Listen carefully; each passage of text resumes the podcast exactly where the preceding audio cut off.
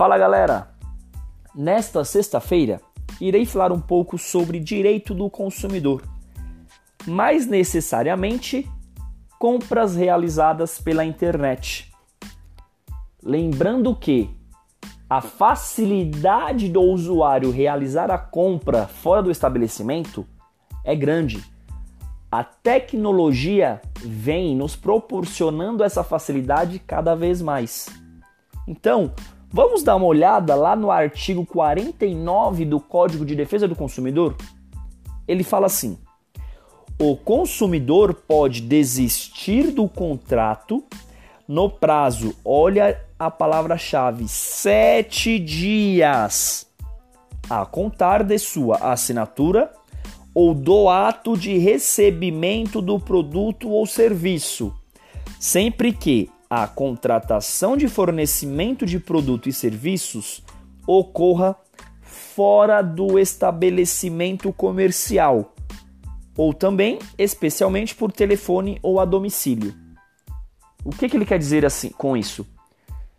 Compras realizadas na própria loja ou estabelecimento comercial não há disposição legal que regule essa situação.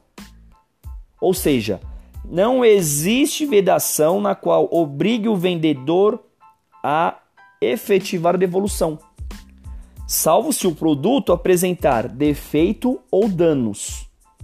Agora, voltando lá, compras pela internet, caso a pessoa queira exercer seu direito de arrependimento, que é o que expressa no artigo 49, a lei não exige que o comprador explique o motivo da desistência. Comprei, não gostei, não quero mais o produto. Ah, por quê? Eu não quero. Você não precisa dar explicações. Eu não quero o produto. E o vendedor, ele não tem outra opção que não seja a imediata devolução do valor pago. O vendedor, ele não pode se excusar de, de fazer a devolução do dinheiro.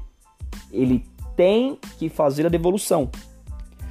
Muitos estabelecimentos comerciais estão contrariando a lei. Exigem que, para efetuar a desistência, o produto tem que continuar lacrado ou na embalagem. Mas não é isso que diz o Código de Defesa do Consumidor. Ele diz o quê? A garantia que o direito à desistência da compra ocorre sobre o produto e não sobre a embalagem ou caixa. Então vocês, consumidores, prestem bem atenção.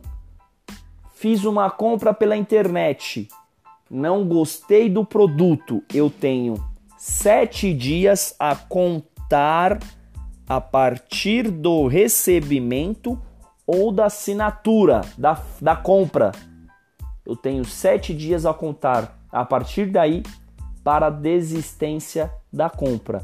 E o vendedor tem que devolver o valor integral, o valor 100% do valor do produto.